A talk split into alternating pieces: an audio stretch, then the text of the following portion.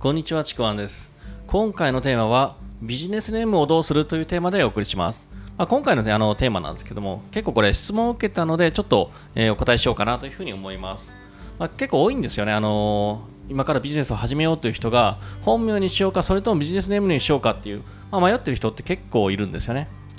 で、まあ、これからね、ビジネス始めるにあたって、特に会社員の方とかは、会社にバレたくないっていうのがやっぱ強くあるので、まあ、これね、悩むのは当然だと思うし、僕もやっぱり悩んだ覚えがあります。で、またですね、あのーまあ、特に情報発信だと、Facebook とか SNS でつながっている会社の人たち、まあ、親とか兄弟とか、まあ、家族とかね、まあ、そういう人たちをどうしようかっていうふうに、なんかすごい思って、なかなかですね、思い切って発信ができないっていうのも、まあ、これもよく聞く話なんですよね。で、これだって、もうどうしたらいいかっていうと、もう迷ってる時間自体がもう無駄なんですよね。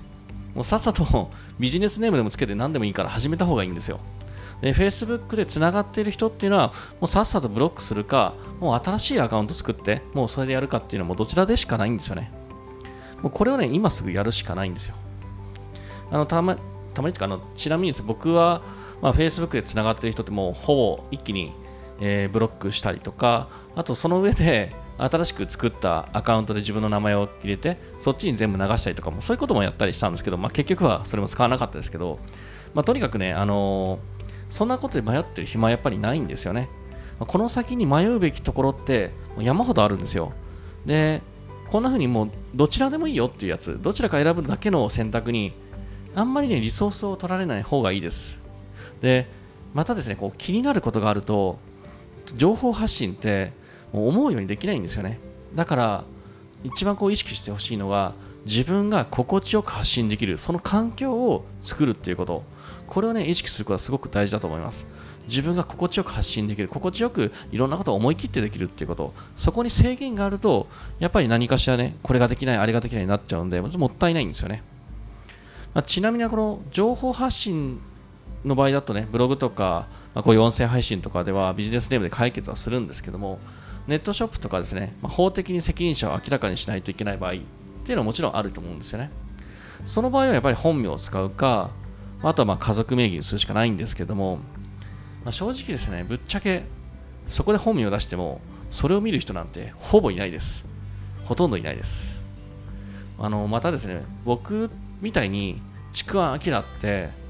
まあ多分世界に一人しかいない名前だったら、まあともかくですね、普通の名前の人はそんなに気にすることもないんじゃないかなというふうに思います。本当にね、あのあまり気にしすぎても前には進めないし、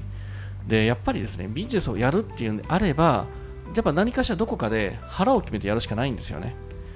悩んで進めないよりも何かどこかでもういい、これでやるっていうので腹を決めて進むしかないんですよ。で今、こういう会社員でもビジネスをこう進めてる人って、やっぱどこかでですね、一度腹をそういうことを決めて進めてると思うんですよね。なので、あのなかなかね、ビジネスネームとか、Facebook かって、だから進めない人はもうとにかくですね、もう腹を決めてやるということを意識するといいかなというふうに思います。というわけで、あの今回のテーマ、ビジネスネームをどうするというですね、まあ、結構質問があった回答にもなります。では、最後までありがとうございました。もしよければですね、いいねとかフォロー、コメントいただければ嬉しいです。では、またお願いします。ちくわんです。